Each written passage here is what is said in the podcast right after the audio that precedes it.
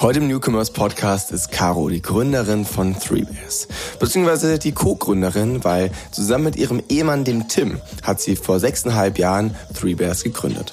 Wir reden heute über die Hülle der Löwen und ihren Auftritt bzw. ihr Investment von Frank Thelen und Judith Williams. Wir reden über ihre Marke, die auf einem Märchen basiert. Wir reden über ihr Produkt, wo sie sehr, sehr hohe Standards setzen. Und wir reden auch über ihren Offline- und Online-Absatzkanal und darüber, wo sie Synergien sehen, aber es vielleicht auch Herausforderungen gibt. Der Newcomers Podcast. Das Weekly E-Commerce Update mit Jason Modemann. Caro, freut mich sehr, dich heute hier zu haben. Es war gar nicht so einfach, dich vors Mikro zu bekommen. Äh, du bist im zehnten Monat schwanger, habe ich gerade erfahren. Da ist äh, auch irgendwie äh, nachvollziehbar. Umso mehr freut es mich natürlich, dich heute hier bei mir im Podcast zu haben.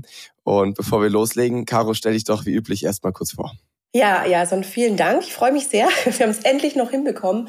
Ähm, ja, ich bin Caro, Gründerin, Mitgründerin von Three Bears. Three Bears macht das weltbeste Porridge, aber vieles andere auch noch. Und Firma ist jetzt sechs Jahre alt und ähm, genau, freue mich heute hier zu sein. Okay, mega. Wann hast du Three Bears gegründet? Ja, 2016 ähm, mit meinem Mann Tim, der ist Engländer. Das heißt, der kennt sich ja aus in Sachen Porridge. und äh, quasi, ja, mit dem Porridge-Experten im Haus und vielen kreativen Ideen haben wir das vor sechs Jahren gegründet. Super. Und ich meine, jetzt kriegt ihr gerade euer zweites Kind. Wie ist es so, ähm, Mutter zu sein und trotzdem Unternehmerin, wo gerade auch der Mann vielleicht dann gar nicht so stark entlasten kann, wenn es mal äh, daheim wilder wird, weil es ja auch sein zu Hause. ja, ja, ja. Ja, es ist halt alles total miteinander verbunden und verwoben. Das muss man schon ganz ehrlich sagen. Ne? Das ist, da gibt es wenig Trennung. Ähm, und wir sagen auch immer, Three Bears ist unser erstes Baby. Also eigentlich kommt jetzt gerade das dritte. Aha, okay. äh, ja, und von daher, klar, es ist anders als klassisch, äh, sag ich mal, wo der Mann dann irgendwie zwei, drei Wochen Elternzeit nimmt und dann voll zu Hause ist und so, ähm, verbindet sich das alles so ein bisschen mehr. Ähm, aber ich sehe es auch oft als Vorteil, weil man sich einfach besser gegenseitig unterstützen kann, gerade was halt, äh, was gebraucht wird, ja. Mhm, okay. Gut, ihr habt äh, 2016, also vor gut sechs Jahren, sechseinhalb Jahren gegründet. Wo steht ihr jetzt? Äh, erzähl mal so ein bisschen, äh, wo ihr mit Three Bears steht. Also irgendwie, wie viel Umsatz macht, wie viele Mitarbeiter seid ihr? Sitzt hier in München, das weiß ich. ja, ja. Ja, wir sind mittlerweile 30 Leute. Das ist äh, gut organisch gewachsen. Also wir haben keine riesen Fundraising-Runden gemacht und, und teilschnell skaliert, sondern wirklich eher organisch. Peilen einen zweistelligen Millionenumsatz an dieses Jahr ähm, und sind eigentlich jedes Jahr immer gut im zweistelligen Wachstumsbereich. Und ähm, genau, das basiert so auf Online- und Offline-Umsätzen. Also wir sind tatsächlich als Hybrid unterwegs, weil wir glauben, dass Lebensmittel halt natürlich im Supermarkt äh, sein müssen und stehen müssen, aber genauso wollen viele online shoppen. Was ja bei euch eigentlich fast interessanter wäre, als jetzt so dieses klassische, wie viel Umsatz ist vielleicht auch, wie viel Tonnen Hafer verkauft ihr? Also was, wie, wie wiegt sich das auf ähm, in wirklich dann in einem Gewicht oder so? Hast du da eine Zahl für mich? Oder wie viel ihr auch bisher verkauft habt? Weil das ja, ist ja, ja, Das ist ja wahnsinnige Mengen, die ihr da, die ihr da jeden Tag vertickt. Ne? Ja, ja, also Tonnen, äh, das ist so witzig, dass du das sagst. Das wollte immer unsere erste Investorin Judith Williams, hat immer in Tonnen gesprochen. Und wir haben schon Millionen Tonnen Porridge verkauft. Ich, äh, ich rechne nicht in Tonnen, ich könnte es dir jetzt auch nicht aus dem Stegreif sagen. Ähm, aber wir haben schon bis dato, also über diese sechs Jahre, ja, sechs, sieben Millionen Packungen Porridge verkauft, sicherlich. Also schon, schon crazy.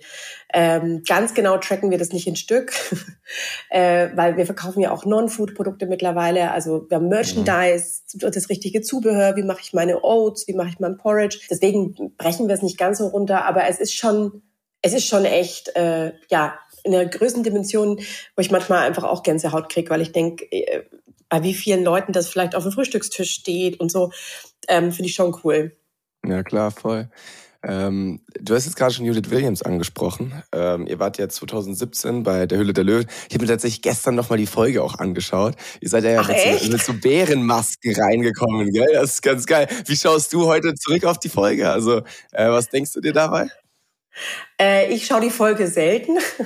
ich weiß nicht, weil ich dieses Bewusst selten, oder wie? Ja, nee, also ich finde sowieso, äh, schaue mich jetzt nicht so gern selbst an ähm, im Videoformat oder so. Aber ähm, ich glaube, wir haben es zuletzt mit dem Team mal irgendwie vor zwei oder drei Jahren angeguckt. Das ist ja auch ähm, jetzt schon wirklich länger her. Und ähm, Ja, also äh, es ist äh, es ist schon witzig und du und du erinnerst dich an die Emotionen, an die Gefühle, die du halt dann da auch wirklich hattest. Also da wir waren noch ganz ganz klein. Wir hatten gerade unsere erste Mitarbeiterin eingestellt, eine Praktikantin, die hatte ihre zweite Woche und dann kam auf einmal der Anruf ähm, von Sony, also von Hölle Löwen, hey, ihr seid dabei, könnt in einer Woche in Köln sein. Wir so, wow, okay. Und ihr müsst euch alles selbst überlegen. Bühnenbild, Pitch, natürlich alles. Ne? Also okay, crazy. Und ähm, das war super aufregend. Ähm, und ich bin aber bis heute dankbar, dass wir es gemacht haben, weil es einfach äh, viele, sag ich mal, Kritiker auch gab, auch gerade am Anfang von Free Bears, wo es halt so hieß, hey, das sind ja nur Haferflocken. Das ist immer der beste Spruch, den ich auch heute noch manchmal höre. Muss ich immer lachen, weil ich mir denke, noch nie habe ich jemanden gehört, dass er sich rechtfertigen musste, warum er Müsli verkauft. Ja? Und Müsli sind im Endeffekt, ist, also sage ich dir ganz ehrlich, sind die viel schlechteren Mischungen, weil es eigentlich nur die billigsten Rosinen, Nüsse und Haferflocken sind, aber noch nie hat einer gesagt, ach, was, was willst du denn mit Müsli? Während wir bei unseren Porridge-Mischungen uns die tollsten Kreationen überlegen, du richtig gute, hochwertige Zutaten hast. Ne? Das war immer so dieser Hauptspruch. Und das war sehr, sehr cool, weil wir das damals auch so der Hülle der Löwen widerlegen konnten eigentlich. Ne? Was steckt da drin? Warum ist unser Porridge viel besser und warum solltest du sowas essen und so? Und das ähm, ja, war für uns schon cool. Mhm. Erzähl mal so ein bisschen von dem Moment, also als ihr da rausgegangen seid, warst du aufgeregt wahrscheinlich, oder? Ja. ja. Äh, okay. Ja, also der Tim spricht ja schlecht Deutsch. Das mhm. heißt, ähm, auch heute noch. Er hat viele andere Talente, aber Sprachen gehört nicht unbedingt dazu. Und ähm, dann hat er halt seinen Pitch komplett auswendig gelernt gehabt. Also ich ja auch, aber wenn das natürlich deine Muttersprache ist und dir fällt ein Wort nicht ein, dann kannst du es natürlich umschreiben. Und ich wusste einfach, wenn er jetzt irgendwie hängen bleibt, dann ist er vollkommen raus. Dann, dann kann das. er nichts beantworten äh, und nichts, einfach nicht mehr weitermachen. Und dass ich die Q&A alleine machen musste, war auch klar, weil er die Fragen gar nicht verstehen würde. Er nickt und nur daneben. ja, und er hat halt auch schon gesagt, oh Gott, das kommt total blöd rüber. Die denken ja, ich kann überhaupt nicht, äh, ne, weil uns wurde halt vorher gesagt, das ist ein deutschsprachiges Format und ihr dürft nicht Englisch sprechen, mhm. ja. Äh, und das war dann, also dadurch hatte ich irgendwie so eine Doppelbelastung, weil ich dachte, oh Gott, vielleicht haut der Pitch nicht hin oder ich kann die Fragen nicht beantworten, da bin komplett ich alleine verantwortlich, weil du dich halt sonst natürlich im Sparing ähm, total ähm, gegenseitig supporten kannst. Aber zum Glück ist das alles nach Plan gelaufen und es hat sich keiner verhaspelt und wir haben alle Fragen beantwortet und haben dann ja auch einen Deal machen können. Frank Thelen und Judith Williams, oder? Genau, ja. Sind auch heute noch mit dabei? Also Frank Thelen ist noch drin mit, ähm, so, äh, nicht mit Social, mit Freigeist. Und ähm, Judith Williams ist selbst ausgestiegen weil sie gemeinsam mit Georg Kofler damals schon investiert hat und hat sich dann aber aus diesem gemeinsamen Venture rausgezogen und er, Georg Kofler, ist dafür quasi mit der Social Chain drin. Ah, okay, okay. Genau. Äh, wie ist eure Investorenbeziehung heute? Also habt ihr viel Kontakt mit denen oder ist das mehr so relativ passiv und ihr liefert Zahlen? Beides. Also es ist so ein bisschen, es ist jetzt nicht super aktiv, dass man jede Woche telefoniert mehr, wie am Anfang. Das war das erste Jahr, war sehr intensiv und auch super hilfreich, weil wir halt super viel wir waren, wie gesagt, erst ein paar Monate alt als Company und dann haben die uns im Skalieren und im Aufbauen von ganz vielen, von Fundament auch super geholfen. Mittlerweile sind wir da sehr eigenständig unterwegs eigentlich und ähm, ja, also das läuft sehr, sehr gut. Aber man hat dann doch wieder, also ich bin mit allen auf WhatsApp auch, also ich schreibe auch mal dem Georg, ich habe ihm gestern geschrieben und versucht äh, zu einer Idee zu überreden ähm, und äh, ja, dann schreibt er sofort und sagt, ah, okay, muss ich überlegen und ähm, und halt mit den Teams von ihnen auch, ne? wenn du irgendwo ähm, mal eine Challenge hast oder so. Also das ist ein sehr vertrauensvoller, guter Umgang tatsächlich, ja. Okay, okay. Jetzt waren zwei Sachen dabei, die wir schon so ein bisschen angeschnitten haben, auf die ich gerne näher eingehen würde. Das erste wäre so ein bisschen dieses, das ist ja nur Hafer. Ähm, weil natürlich, also ich verstehe ja den, den Gedanken dahinter, ne? weil also gerade jetzt für jemanden, der das nur konsumiert, ist es ja erstmal auch größtenteils nur Hafer. Wie sieht's mit euren Margen aus? Also ich, ich persönlich kenne die Antwort schon, weil wir haben da schon mal drüber geredet. Ähm, aber das war auch also mein erster Gedanke, so, boah, die müssen ja eine Wahnsinnsmarge haben. Verkaufen irgendwie 400 Gramm für 5 Euro. Ähm, wenn das jetzt wirklich nur Haferflocken sind, dann hättest du da ja wirklich irgendwie, ich sag mal, 80, 90 Prozent Marge gefühlt drauf. Ne? You wish. Das, naja, gut, aber jetzt mal, also wirklich, wenn du jetzt nur Packaging und dann packst du dann nur Haferflocken rein, das wäre das wäre eine sehr gute Marge. Ne? So, jetzt kommt es aber natürlich dazu, dass ihr noch nicht nur Haferflocken da drinnen habt, sondern dann eben auch einen super hohen Fruchtanteil und so weiter. Ähm, wie wie sieht es mit euren Margen aus? Also könnt ihr damit gut arbeiten? Äh, sind die wirklich so hoch, wie man auf den ersten Moment denkt? Ähm, ja, oder sieht ja. das Bild vielleicht ganz anders aus? Ja, also im Food-Bereich sind Margen sowieso nicht so hoch, ja, grundsätzlich, ähm, wie jetzt bei Fashion oder Beauty. Die haben sicherlich ihre anderen Challenges, aber im Food-Bereich hast du keine Riesenmargen und wir haben auch keine Riesenmargen. Ich sag mal so, wir haben gesunde Margen, mit denen wir arbeiten können, was jetzt aber derzeit auch alles schwieriger wird. Also das muss man auch zum Makroclimate, da ist vor allem die Food-Branche, das brauche ich keinem sagen, das kriegen wir alle gerade mit, extrem betroffen, weil alles teurer wird und halt auch der Wareneinsatz. Und ähm, wir haben uns damals ganz klar auf die Fahne geschrieben, wir wollen Porridge machen, das besser schmeckt als alles andere, mit dem höchsten Fruchtanteil, wo wir nur mit der Süße aus der Frucht süßen und nichts anderem, also das heißt Trockenfrüchte und Fruchtpulver und ja, dann schau mal in die Supermarkt- und Drogerieregale und schau dir mal an, wie teuer Trockenfrüchte sind und ähm, zum Beispiel auch Fruchtpulver, die du dir für einen Smoothie kaufen kannst. Das sind keine günstigen Zutaten. Das heißt, mhm unser Bestseller zimtiger Apfel, der hat über 40 Prozent Fruchtanteil und das sind Apfelchips hochgetrocknet. Das sind nicht diese Apfelwürfel aus dem Billigmüsli, die nach nichts schmecken. Also ähm, sagen wir mal so, wir haben jetzt nicht die Megamargen, aber es ist gut genug, um damit halt ein Business zu führen. Aber sicherlich ähm, jetzt nicht so, dass das irgendwie ja eine Mogelpackung ist, ein Riesenpreis vorne drauf und dann zahle ich nur Marketing, sondern ich zahle wirklich die Qualität, die in der Packung steckt. Mhm. Ganz klar. Ähm, wo setzt ihr den größeren Fokus drauf, offline oder online? Ähm, das ist für uns wirklich beides gleich wichtig. Also auch würde ich nicht sagen, auch margentechnisch ähnlich? Ähm, ja, auch da gibt's keine Riesenunterschiede, gerade weil Online-Marketing halt sehr teuer Marketing, geworden ist. Klar. Weißt du ja selbst, äh, dass es auch alles teurer geworden ist. Und wir sagen mal so, wenn ich jetzt mit Rewe und Edeka oder DM einen guten Deal habe und ich kann in, ähm, in äh, größeren Mengen dahin liefern, dann ist es teilweise von der Marge her nicht schlechter, obwohl da ein Mittelmann dazwischen ist als wenn ich online, und da muss ich an jeden einzelnen Haushalt verschiffen und dann sind die Logistikkosten extrem gestiegen und dann sind die Kartonagenkosten extrem gestiegen und so. Also äh, und dann muss ich noch viel Online-Marketing drumherum machen.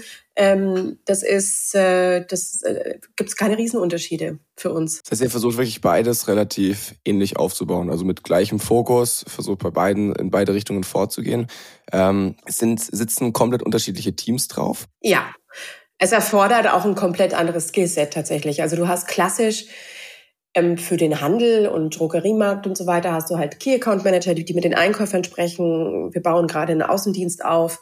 Ähm, also es ist ein ganz anderes Handwerk als ein E-Com Manager, der äh, gucken muss, läuft der Shop, sehr viel technischer.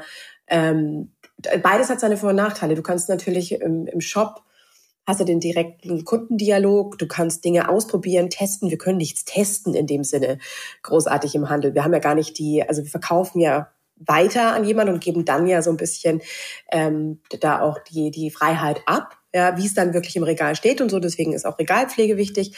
Ähm, aber ja, komplett different game und different people, die da drauf arbeiten, ja. Wo bist du mehr involviert? Ähm, ich bin tatsächlich ein bisschen mehr im Offline involviert, würde ich sagen. Also ich bin gar nicht mehr so, gute Frage. Eigentlich bin ich ja gar nicht mehr involviert, weil ich jetzt ich bin jetzt, ich bin jetzt Mama, ja genau. ja genau. Aber dann bin ich natürlich doch viel involviert. Ähm, grundsätzlich hat unser Head of Sales eigentlich an mich berichtet. Jetzt bin ich dann in, in, in Pause, das heißt, es geht weiter an den Tim. Aber war klassisch ein bisschen näher an dem LEH-Geschäft, weil ich das am Anfang gemacht habe, als wir mit Three Bears gestartet sind. Wenn du zu zweit bist, muss ja jeder alles machen. Ähm, aber ich sag mal, ich bin jetzt nicht der Techie, aber ich ähm, habe auch oft Ideen rund um E-Com, weil man natürlich selbst E-Com-Kunde ist und von außen immer noch mal anders draufschauen kann und so. Also ähm, ich habe da jetzt, äh, da schlagen zwei Herzen in meiner Brust und ich bin auch immer Fan von und das ist auch so ein bisschen das, was wir leben bei Three Bears, dass das jetzt nicht Silos sein sollen oder dass die im also im Konkurrenz stehen und sagen, der, der online kauft, der kauft nicht offline oder so, sondern dass sich beides ja auch befruchtet. Und das merken wir auch ganz stark. Also wir sehen total viel, dass die Leute ähm, auch in unseren Communities und so schreiben, hey, ich habe mir gerade das Bundle online bestellt, aber zum Glück gibt's das auch bei unserem Edeka oder so. Ne? Ähm, also das heißt, und da, so geht ja keiner durch die Welt, dass er sagt, ich kaufe nur hier und hier. Also kaufst mal da, dann siehst du es dort und das soll sich dann ja gegenseitig auch irgendwie supporten. Ne? Merkt ihr, dass die Customer Journey da echt von offline zu online springt? Also habt ihr, ich meine, das ist ja super schwer irgendwie nachzuvollziehen, ne? aber ist natürlich auch der Standard irgendwie. Ne? Also der, die Wunschvorstellung ist ja irgendwie, weiß nicht, zum Beispiel kauft jemand offline ein Produkt, probiert das mal, äh, eben AOV 5 Euro ähm, und geht, schaut sich dann die, die, die Rückseite an, sieht, ah ja, ihr habt ja auch einen Webshop, geht mal drauf, bestellt sie für 40 Euro nach oder so. Ne? Ähm, aber ja. das ist natürlich super schwer nachzuvollziehen. Wie, wie, wie geht dir sowas an, da dann auch irgendwie die Planung und die Strategie in so einer Customer Journey? Ähm, also es ist wahnsinnig schwierig, wie du schon sagst, weil du halt natürlich nur qualitativ eigentlich so ein bisschen ähm, Learnings ziehen kannst. Also wir haben gerade auch ein Projekt bei uns laufen, Best Customer, dass wir nochmal wirklich mit unseren Kunden auch, die wir halt online segmentieren können und dann eine Studie machen und nochmal sprechen, wie hast du Three Bears entdeckt, wo kaufst du es am liebsten, ne? ähm, damit wir so ein bisschen mehr das verstehen. Äh, das gibt es viele, sag ich mal, Assumptions, die wir haben, aber wir können das nicht genau abbilden. Es gibt ja auch Companies oder Marktstudien, äh, Provider, die sowas anbieten. Und das glaube ich nicht so. Ich glaube, wir haben bessere Daten selbst, wo wir dann auch wirklich mit den Kunden sprechen können, wer mitmachen will. Okay. Ja. Ähm, äh, und das, das wollen wir mal so ein bisschen erheben, aber eher qualitativ. Quantitativ, glaube ich, kannst du das gar nicht, ja, weil ja so viele Touchpoints, wie willst du das rausfinden? Ne? Ähm, wir haben viele Assumptions, wie gesagt. Also, und auch wenn wir mal mit Kunden sprechen oder mal eine Fokusgruppe haben, dann kommen da die verschiedensten Sachen. Also die einen sagen, ich habe es ähm, erst im Home-Shopping gesehen, weil wir früher Home-Shopping gemacht haben. Und dann habe ich es immer bei mir ums Eck bei Müller gekauft oder so. Und die anderen sagen, ah, ich kaufe nur online, weil da habt ihr die besten Angebote und so. Also es ist echt eine Mischung und es ist schwierig, ähm, das so 100 Prozent rauszukriegen. Mhm. Home-Shopping macht ihr nicht mehr? Doch, machen wir auch noch. Ja. Ach, auch noch. Gestern okay. zum Beispiel. Gestern. Okay, pass mal auf. Ich finde es eigentlich eine ganz coole äh, Grundlage jetzt, wenn ihr sagt, hey, wir nehmen offline und online äh, beides gleich ernst, weil jetzt so ein bisschen Trommelwirbel. Was ist denn stärker bei euch? Also wie ist die Aufteilung? Es ist auch relativ ausgeglichen. Also offline ist stärker für uns etwas, ähm, aber jetzt nicht 80-20 oder so. Also, also eher 60-40. Ähm, so in die Richtung, ja. Okay, okay. Ja, das ist natürlich wirklich spannend. Ähm, aber damit habt ihr ja trotzdem einen super starken Online-Case aufgebaut, oder? Weil das ist so, das werden die, weiß ich habe dir gerade so zugehört und habe so ein bisschen nachgedacht selber. Und es gibt so Produktgruppen, da bin ich als absolut eigentlich E-Commercer selbst so ein bisschen, da muss ich so ein bisschen grübeln, ob, ob das ein Produkt wäre, das ich online kaufen würde. Ne? Und da muss ich schon sagen, dass natürlich so irgendwie so Müsli oder Porridge ähm, für mich eher ein Produkt ist, das halt nach wie vor über den LEH auch verkauft wird. Ne? Also wenn ich jetzt sagen würde, hey, ich will eine Marke probieren und weiß, hey, die gibt's aber auch bei, bei Rewe ums Eck, dann würde ich vermutlich, gerade um es erstmal zu probieren, eher erstmal den Offline-Kauf tätigen, was eigentlich also wirklich gar nicht mein Fall ist. Ne? Das, ist, das gibt ja, sehr wenig ja, Produktgruppen, wo ich das sagen würde. Deswegen meine Frage, wie habt ihr es geschafft, aus so einem klassischen, also es, äh, vielleicht ist es auch nur meine Wahrnehmung, aber ich gehe mal davon aus, dass das schon eher auch so ein bisschen ähm, die Masse widerspiegelt, dass, dass genau da, gerade Food eben Produkte sind, die dann ja. doch eher über den LEH natürlich abverkauft werden.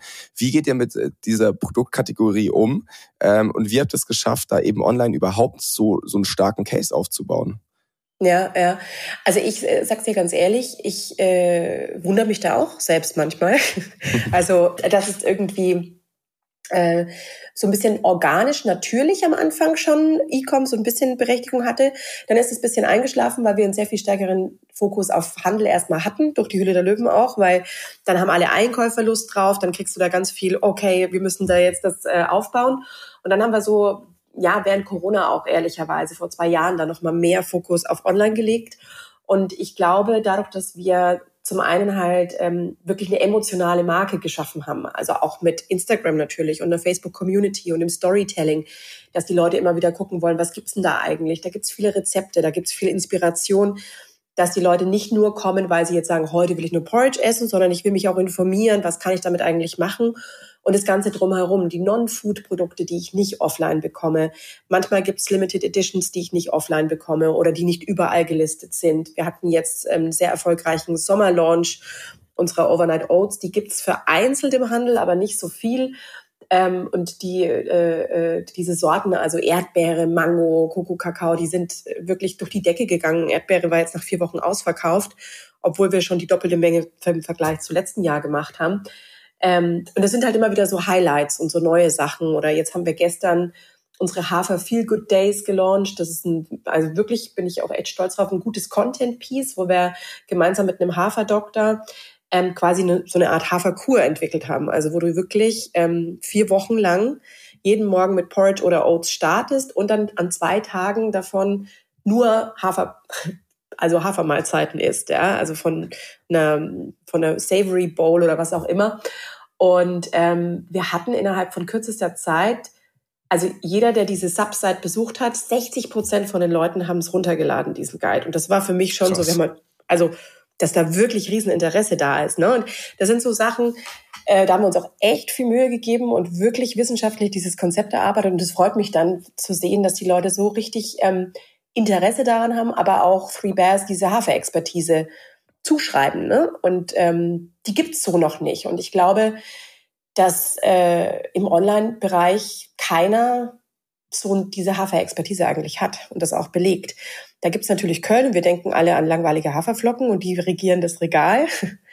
ähm, aber ich bin sowieso überzeugt davon, dass das erst der Anfang ist. Also da kommt noch viel, viel mehr. Ja gut, also diese Expertise, äh, dass ihr die habt, das ist, glaube ich, unumstritten. Ich meine, du hast ja vor kurzem auch ein Buch rausgebracht. Äh, das heißt einfach nur Hafer, glaube ich, gell? Hafer einfach gut. Mhm. Also mhm. ich meine, da, da, und das ist dick, ne? Wir haben das bei uns im Office stehen. Da, da, da steht schon einiges drin. Also ich glaube, da habt ihr echt Ahnung, keine Frage. Das heißt aber, um es zusammenzufassen, ähm, gerade euren Online-Erfolg oder jetzt mal ganz breit, aber jetzt mal vor allem online, wo ich es nochmal ein bisschen schwerer einschätzen würde, führst du vor allem zurück auf eure Marke Three Bears und zum anderen eure Expertise und vielleicht auch einfach, dass ihr Mehrwert bringt, oder? Habe ich das richtig verstanden? Ja, ja, okay. und aber auch ähm, Produktportfolio, da bekomme ich Dinge, die ich nicht unbedingt im Handel bekomme. Okay, diese Exklusivität. Also diese okay, ganze Bandbreite ja. an Dinge. Ja. ja. ähm, aber dann lasst doch gerne mal über eure Marke sprechen. Ne? Also drei Bären. Ich glaube, das hat's ja, da hat, hat ja den Ursprung in einem Märchen, gell? Ich kannte das gar nicht. Oder in der Geschichte oder so, gell? Äh, willst du mhm, dazu mal ein, zwei Sätze verlieren? Das hast du wahrscheinlich dann gestern bei Höhle der Löwen auch nochmal gelernt. Nee, ich habe nur den Anfang angeschaut. So weit bin ich ah, gar nicht so. gekommen. Ich habe nur ah, gesehen, wie ihr eure Masken okay. abgenommen habt. Ja, nee, weil da haben wir das nachgespielt nochmal. Also das, äh, die Namensgebung der Marke ist tatsächlich aus einem äh, englischen Märchen von Goldlöckchen und den drei Bären. Und ähm, ja, Goldlöckchen verirrt sich im Wald, findet die Bärenhütte, probiert von jedem, äh, von jeder Schale Porridge. Also die meisten kennen das so ein bisschen mit dem süßen Brei, aber es ist auch so in Deutschland so ein bisschen bekannt.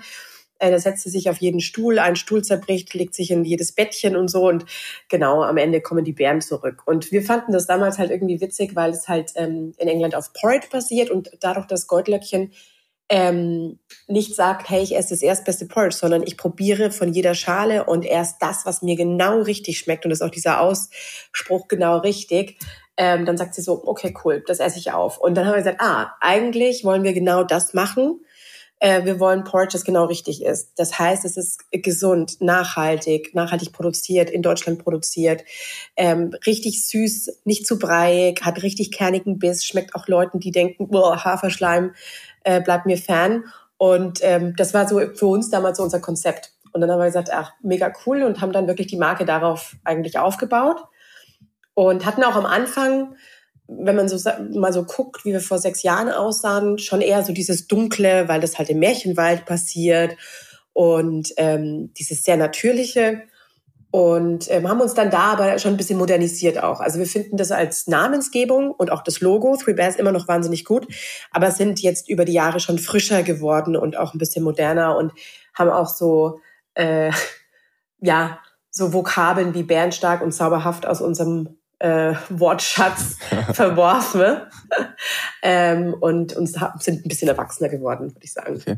Aber trotzdem habt ihr ja noch, also das ist jetzt ja gerade selber schon angesprochen, so ein sehr, sehr kindliches Auftreten, ne? also was ja auch bestimmt so ein bisschen auf die Kernzielgruppe abspielt. Ne? Also ich meine, alleine, dass es auf einem Märchen basiert, auch äh, sehr, sehr bunt, äh, schon auch verspielt einfach. Ne? Ähm, wer ist eure Kernzielgruppe? Also sind's ähm, Familien? Ja, also sind wir haben eigentlich vier Zielgruppen und Familien gehören dazu. Und wir wollen, wir wollten immer eine nahbare, zugängliche Marke sein. Mhm. Nie zu elitär oder zu cool, dass du denkst, boah, das kann ich okay. gar nicht essen oder bin ich cool genug, sondern okay. halt einfach schon nahbar. Es soll Essen sein, es soll Spaß machen und es soll vor allem laut sein. Also gerade in diesem Cerealienregal wo du entweder bunt hast, wenn es ungesund ist, oder wenn es gesund ist, Reformhaus-Style, ja, und immer so ganz plain. Und da wollten wir auffallen. Und äh, wenn du dir den zimtigen Apfel holst und der schreit rot und Zimt und Apfel, dann soll der auch so schmecken. Und das war eigentlich immer so unser Ansatz. Ähm, aber wir haben genauso auch tatsächlich, äh, wollen wir viele Männer und auch Sportler erreichen. Ähm, und junge, also wir haben viele junge Erwachsene, auch ähm, eine große Zielgruppe in der Käuferschaft, die quasi urban kinderlos sind, also wo zwei äh, zusammenleben. Und dann haben wir aber auch Empty Nesters zum Beispiel, also die, die, wo die Kinder schon wieder ausgezogen sind, die auf Darmgesundheit achten und so weiter. Also schon breiter. Und ähm, wird man jetzt auch sehen, also auch im Packaging und so, gerade mit unseren Overnight Oats sind wir auch wieder bunt und laut, aber eher so Pop-Art-mäßig unterwegs. Kann man sich mal angucken. Und es wird auch im Herbst, wird es nochmal eine neue Linie geben. Die sieht auch nochmal ein bisschen anders aus. Ich will da noch nicht so viel verraten, aber um so ein bisschen mehr die verschiedenen Zielgruppen auch abzudecken, ja. Was bei Marc natürlich auch immer sofort kommt, und ich meine, wahrscheinlich hast du die Frage schon zwei Milliarden Mal gehört, ähm, aber ist natürlich so ein bisschen diese, dieses Branding von Haferschleim zu Porridge. Ne? Also das, das ist ja wirklich eine wahnsinnige Karriere, die der, die der Haferschleim dann nach der Nachkriegszeit irgendwie hingelegt hat. Ähm, ich meine, das ist jetzt natürlich auch nicht nur, nur euch zu verdanken oder so, sondern es ist ja auch einfach ein wahnsinniger Trend und hat sicherlich auch viel damit zu tun, dass es gut schmeckt und dass es äh, gesund ist und so weiter. Ähm, aber wie ist da deine Wahrnehmung drauf und was habt ihr vielleicht da auch für einen Teil zu beigetragen, dass aus diesem, dass aus der Hafergrütze ähm, ein trendiges Porridge geworden ist? Ja, ja, also ich glaube, ähm, dieser Haferschleim, wie man den doch von früher so kennt, das war ja auch oft so Hafersuppenmäßig und dann wirklich mhm. nur mit Wasser und einer Prise Salz. So wird's auch in Schottland gegessen äh, und halt nicht lecker, sondern ey, du bist krank oder wir haben kein Geld, wir müssen alle aufs Feld und wir brauchen was, was uns lange satt macht. Weil das ist ja das Tolle am Hafer, dass er so lange satt macht, weil er so viel komplexe Kohlenhydrate hat und dadurch ähm, bist du einfach super lange ausgeglichen von deinem Insulinspiegel her. Ähm, und ich sag mal so, es haben ja auch Marken vor uns schon versucht mit Porridge in Deutschland. Es hat nicht funktioniert und ich glaube, wir waren von der Zeit her genau im richtigen Zeitpunkt, weil viele, da war gerade viel Presse, warum Weizen schlecht ist und ähm, Bläber auch bei Weizen und so weiter. Und das war der richtige Zeitpunkt, um dann halt wirklich auch nochmal zu sagen, nee, wir probieren jetzt wirklich frische Mischungen, neue Mischungen und das lecker umzusetzen. Also das heißt, da war schon auch ein Trendgefühl da für Neues. Und wir haben aber halt parallel, äh, glaube ich, die richtigen Mischungen auch getroffen und den, den äh, Geschmacksgeist, äh, weil ich musste auch oft lachen, gerade im Haferbereich oder in diesem Haferbrei-Bereich gab es auch im Reformhaus und im Biobereich schon einiges, aber oft so äh, crazy Mischungen, wo ich dachte, das will ja keiner essen, ja. Also irgendwie dann halt auch wieder so eine gelbe Kurkuma Bowl mit gepufften Quinoa und Flohsamenschalen und so, wo du manchmal, und dann hast du es probiert, hast du gedacht, okay, never ever again. Und man sagt, nee, wir wollen ähm, wirklich, wirklich leckere Mischungen machen, die den Leuten schmecken, die aber trotzdem einen guten Nutri-Score haben und lecker und gesund soll zusammengehen. Und deswegen, also das war immer unser Ansatz äh, weil du jetzt gerade schon äh, Nutri-Score ansprichst, wie schafft ihr es, da auch immer die Qualität ähm, hochzuhalten? Weil ich, ich weiß noch, wir hatten ja auch schon mal drüber gequatscht, hatte ja mal so eine kleine Panne, ne, wo ihr dann auch im Ökotest bisschen durchgerasselt seid. Ähm, ich stelle mir das sehr schwer vor, gerade bei solchen bei solchen Mengen da eben immer drauf zu achten, zum einen halt die richtigen Zutaten auszuwählen, zum anderen aber eben auch ähm, die richtigen Kreationen zu bauen. Also wie macht mhm. ihr das und wie macht ihr da auch so ein bisschen dieses Qualitäts, diese Qualitätssicherung hinten raus? Ja. Weil eure also Versprechen sind ja schon hoch, ne? Ja, ja. Dazu ganz kurz bei Ökotest, das war ja keine Panne bei uns, ne? Also das war ja alles astrein. Das war einfach nur subjektiv falsch bewertet. Also ah, wenn okay. es jemanden interessiert, der kann ein Statement bei uns auf der Website. Also, sollen wir es kurz, sollen wir es kurz ausführen? Nee, Weil, nee okay. Nee, wir, Hast du schon ein nicht, nicht, nicht ähm, okay. Aber also da wurden wir einfach subjektiv abgewertet in einem Biotest, weil wir leichte Spuren von Pestiziden hatten. Aber wir sind halt kein Bioprodukt gewesen zu dem Zeitpunkt. Okay. Wir haben mittlerweile Bio, nicht Bio und es war völlig unfair. Und wer sich mit Ökotest bisschen auskennt, der weiß auch, dass das oft subjektive Bewertungen sind. Aber da waren wir damals sehr geschockt. Da lernt man auch einiges dazu. Da äh, habe ich auch einige Tipps aus dem Handel dann bekommen und gesagt, ja, willkommen im Haifischbecken, aber egal. ähm, aber nee, wir haben noch nie in irgendeiner Art und Weise in sechs Jahren Mängel an unserem Produkt gehabt oder irgendwelche ähm, wie soll man sagen, äh, äh, hier äh, Nachlässigkeiten, was die Qualität angeht. Würden wir nie machen. Und da achten wir auch ganz besonders drauf, weil wir eben wissen, dass wir mit 499 ein Premium-Produkt sind und das auch unseren Kunden und Kundinnen schuldig sind, na, da die beste Qualität. Ähm, grundsätzlich ist unser Prinzip bei allen Produktentwicklungen immer A, B Nutri-Score. Das heißt, dass ich wirklich auch weiß, ich tue meinem Körper was Gutes. Das ist manchmal nicht so einfach. Es wäre leichter und günstiger zu sagen, ach, da machen wir halt raffinierten Zucker rein oder so. Aber dann sage ich, ja, das will ich ja selbst nicht essen. Ähm, das möchte ich nicht. Ja, also müssen wir oft gucken, dass wir andere ähm, Zutaten finden, die, äh, die funktionieren und die trotzdem so ein gutes Ergebnis haben geschmacklich. Genau. Und in den Kreationen versuchen wir immer neu zu denken, also nie nachzumachen, wenn wir neue Produkte entwickeln. Ähm, weil nachgemacht werden wir dann oft, sondern halt wirklich zu überlegen, hey, was für ein Flavor wäre cool. Wie jetzt bei den Sommersorten, da haben wir echt auch geguckt, was sind denn die Lieblingssorten beim Eis? Ja, die Leute lieben ähm, Erdbeere, die Leute lieben Vanille natürlich, Schoko, aber auch was Fruchtiges wie Mango oder so. Vanille ist momentan so teuer, so überteuer, dass wir sagen, okay, das können wir eigentlich nicht machen, weil auch da, wir würden nie ein Vanillearoma verwenden, wir würden die Bourbon-Vanille nehmen wollen. Und dann haben wir eben mit Erdbeere entwickelt und mit Mango und, und Coco, Kakao, also so in die Bounty-Richtung. Ja, und also so gehen wir da eigentlich immer vor. Bisschen kreativ, gucken, was machen andere Kategorien und ähm, was, was schmeckt, ja. Ja, voll gut. Auch, ich fand's gut, was du gesagt hast, das würde ich ja selbst nicht essen. Ne? Ich glaube, wenn man sich da einfach ja. so ein bisschen daran orientiert, hey, was, was, wär, was würde ich mir denn wünschen von Three Bears, dann ist das wahrscheinlich schon eine ganz gute Richtung, die man da auch hat. Ähm, wie macht ihr das mit den Zutaten? Also, weil du hast jetzt ja sehr viel davon gesprochen, nur die besten Zutaten, kein Aromen und so weiter. Ähm, wählt ihr die, also kauft ihr die selbst ein? Äh, macht ihr das über einen Dienstleister? Wie kann ich mir das vorstellen? Ich meine, gerade, mhm. also am Anfang war das vielleicht auch noch ein bisschen einfacher. Äh, mittlerweile hat man da, da dann vielleicht zwar seine Kontakte, aber dafür brauchst du halt eine Riesenmenge. Ne? Also wie hat sich das auch entwickelt? Ähm, das würde mich ja, total interessieren. Also würde ich jetzt sagen, hey, ich würde anfangen, Porridge zu verkaufen, wüsste ich gar nicht, wo ich hingehen muss. Ja, ja. Also ganz am Anfang haben wir tatsächlich alles selbst gemacht, weil wir, ähm, wir haben sogar ganz am Anfang überlegt, ob wir selbst mischen wollen. Also so eine gewerbliche Küche anmieten und dann selbst Porridge mischen und irgendwie abfüllen. Ja, äh, davon sind wir schnell abgekommen zum Glück. Ja, das ist immer so dieser American Dream, weil von ähm, amerikanischen Food Startups oder auch britischen hörst du das total oft äh, ja, ich, ich sehe dich da aber auch an so einem riesen Kessel ja. rühren. Und ja, genau. Aber so in England und in Amerika funktioniert das auch so. Also das ist wirklich oft, dass die dann aus der Küche das starten und dann verschicken und das ist alles super romantic. Ähm, das geht in Deutschland gar nicht, weil unsere Hygienevorschriften noch viel, viel strenger sind. Ja. Die treten dir die Türe ähm, ein, bevor du dein erstes Produkt verkauft hast wahrscheinlich. Ja. Also Fun Fact, als wir damals Three Bears angemeldet haben, wir haben als GBR das angemeldet gehabt, eine Woche später, und wir hatten uns unsere Privatadresse angemeldet, weil wir hatten ja kein Büro. Und eine Woche später stand die Lebensmittelkontrolle vor der Tür und hat gesagt, Boah. wo wird das Porridge gemacht? Wo wird es gelagert? Und wir so, äh, ähm, nee, aber also gut und glücklicherweise hatten wir von Anfang an äh, quasi, das ist auch gut, also als deutscher Konsument kann man da so ein bisschen Verbraucher kann man dann vielleicht ein bisschen entspannter sein. Aber ähm, wir hatten so einen Bäckermeister letzten Endes gefunden, der ähm, dann Maschinen aufgebaut hatte und ähm, der gesagt hat, ich kann euch das mischen und abfüllen in Packungen, ich kann aber nicht den Wareneinkauf machen.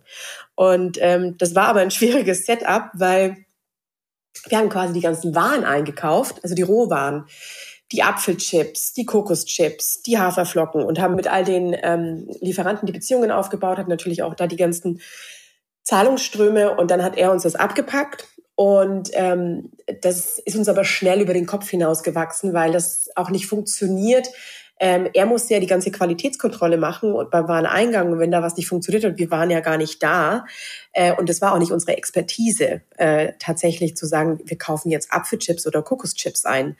Ähm, was ich aber trotzdem toll dran finde, dass wir so gestartet sind, ist, also so haben wir quasi operiert das erste halbe Jahr bis, bis zur Hülle der Löwen oder so. Ähm, und dann sind wir zu einem größeren äh, Lohnproduzenten, der dann auch den Wareneinkauf mit übernommen hat.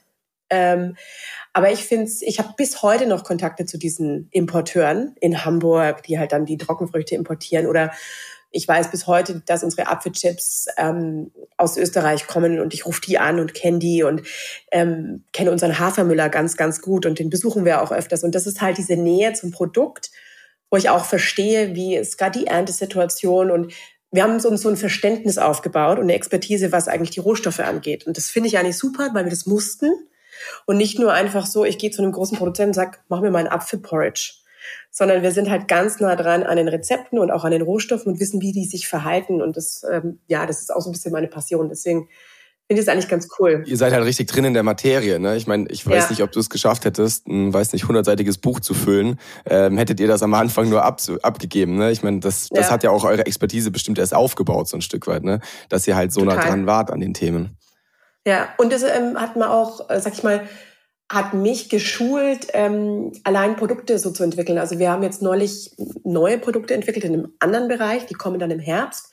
Also eine neue Kategorie und dann haben wir ähm, mit der Produktentwicklerin dort gesprochen und ich habe ihr erklärt, was ich gerne hätte und Briefing und sie so, ach, haben Sie Ökotrophologie studiert? Ich habe noch nicht so ein gutes Briefing bekommen. Und ich gesagt, nee, aber ich mache es halt jetzt seit sechs Jahren und ich liebe es, ja.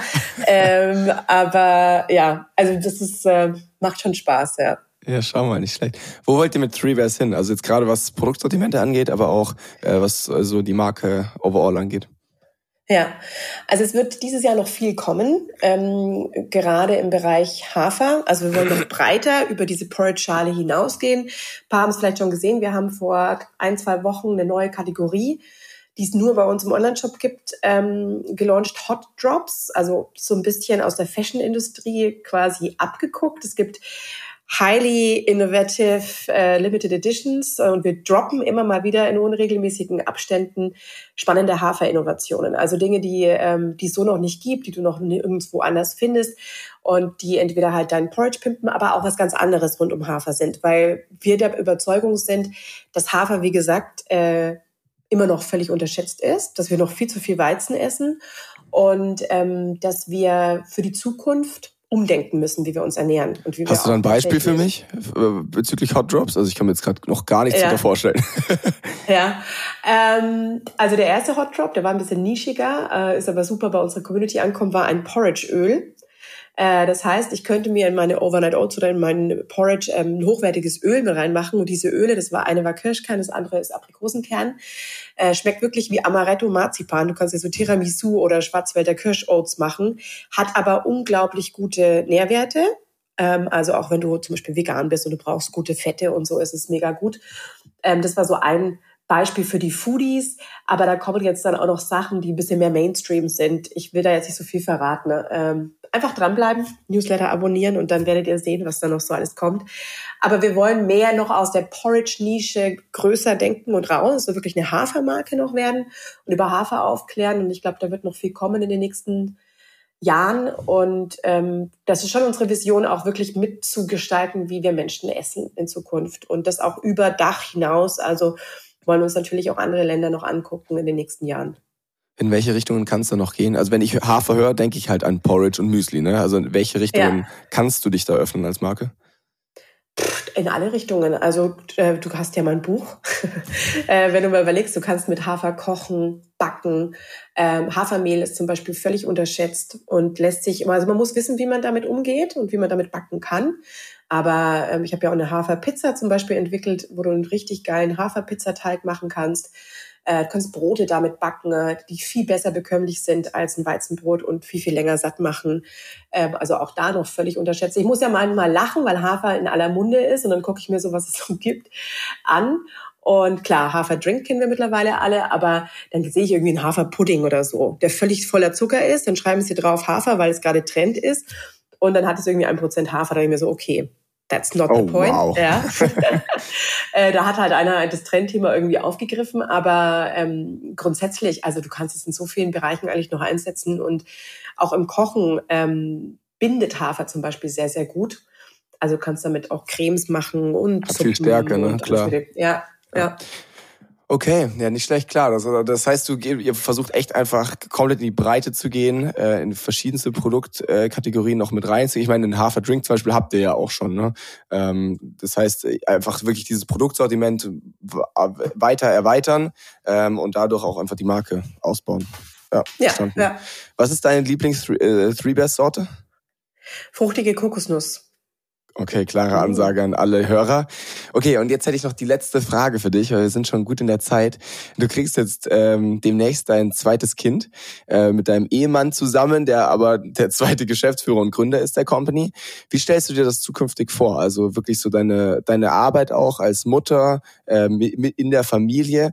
Ähm, ich stelle mir das total spannend vor, weil wie du vorher gesagt hast, ist alles irgendwie miteinander verwoben. Aber hast du da schon einen Plan? Also wirst du jetzt nochmal ein bisschen reduzieren oder ändert sich dadurch jetzt eigentlich gar nicht so viel und du gehst halt kurz in Mutterschutz und danach geht's wieder weiter? Oder äh, wie hast du da die Zukunft vor, auch als Familie? Ja, ähm, also ich habe gelernt äh, mit und durch Three Bears, dass man nicht so viel planen kann mehr. Es geht halt einfach nicht. Ja, das heißt, ich lasse auch vieles immer auf mich zukommen und das stresst mich auch nicht so sehr. Ähm, also ich habe eigentlich geplant, tatsächlich Auszeit zu nehmen. Aber ich kenne mich auch, mein Kopf, der tackert immer weiter. Also ich bin auch niemand, der nur Mummy-Dates dann äh, durchzieht. Und ähm, ich habe, also das muss ich auch ganz ehrlich sagen, ich habe in den ganzen Jahren der Gründung und ähm, allem habe ich nie Freunde und Familie vernachlässigt. Also könntest du auch mal fragen, aber ich glaube, es würde sich keiner beschweren und ich habe keine Freundschaften verloren oder so. Das heißt, das ist mir schon sehr, sehr wichtig und dafür nehme ich mir auch Zeit. Aber ich habe trotzdem so als Person so ein Energielevel, dass ich dann immer noch viel Kapazitäten habe, auch im Kopf und, und grundsätzlich für äh, andere Dinge. Das heißt, irgendwas wird passieren und irgendwie muss ich mich kreativ austoben und es wird sicherlich irgendwie mit Three Bears zu tun haben. Aber ich habe jetzt keine operativen Tasks mehr, dass ich jetzt direkt nach Geburt sofort wieder irgendwas machen muss. Und das ist auch wichtig, weil ähm, es ist ja unser zweites Kind. Also das erste ist ja auch da und braucht Mama und Papa und so. Deswegen, ähm, ja, ich bin überzeugt, dass wir das gut hinkriegen. Aber wie genau da der Alltag jetzt dann aussieht oder so, das kannst du gar nicht planen, äh, weil so ein Kind wirft das komplett um. Und mhm. was ich dann da mache, ich weiß, ich muss nicht, aber ich kann. Und ähm, bin, wie gesagt, operativ nicht mehr benötigt. Und deswegen ähm, sind das vielleicht irgendwelche Extra-Projekte oder so? I don't know. Lass ich auf mich zukommen. Mal wieder ein Buch, ne? Ja, vielleicht. Hey, nee, also finde ich, finde ich einen guten Ansatz. Ich tick da sehr ähnlich. Ich glaube, diese, diese sehr hohes Maß an Flexibilität brauchst du auch irgendwie als Unternehmer, weil du halt nie länger als einen Monat planen kannst. Ne? Also ich meine, du kannst mal versuchen, irgendwelche krassen Visionen oder langfristigen Pläne aufzustellen, aber also wir alle kennen es, sie werden am Ende eh äh, am Prozess erneuert und weiterentwickelt oder teilweise auch über den Haufen geschmissen. Deswegen ähm, ja, ja. sehr cool, wie du es machst, auch irgendwie sehr inspirierend finde ich das. Ähm, Caro, vielen, vielen Dank dir, dass du heute da warst. Äh, sowohl für Three Bears als auch für die Family wünsche ich dir natürlich alles nur erdenklich gut und viel Erfolg jetzt gerade in den nächsten Monaten. Wird ja doch nochmal eine bisschen turbulentere Zeit bestimmt für dich. Danke, dass du heute da warst. Ja, danke. Es hat sehr viel Spaß gemacht. das kann ich nur zurückgeben. Und an alle Hörer, bis zum nächsten Mal. Der Newcomers Podcast. Das Weekly E-Commerce Update mit Jason Modemann. Jeden Mittwoch. Überall, wo es Podcasts gibt.